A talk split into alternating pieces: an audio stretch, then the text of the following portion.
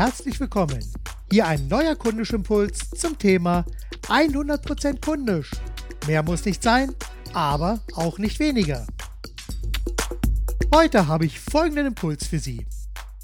Kritik von Kunden, die man ungern hört, sollte man besonders ernst nehmen. Wenn wir schon einmal Kritik von Kunden hören, dann gibt es auch da zwei verschiedene Kategorien. Zum einen gibt es Kritik, die wir schon kennen und wo wir schon an einer Lösung dran sind. Und zweitens Kritik, die uns immer wieder vor die Füße fällt und wir hier, aus welchen Gründen auch immer, noch keine Lösung parat haben. Mit Kritik der ersten Kategorie können wir relativ gut umgehen, denn hier wissen wir, dass wir schon aktiv sind. Doch die Kritik der zweiten Kategorie hat es manchmal so richtig in sich.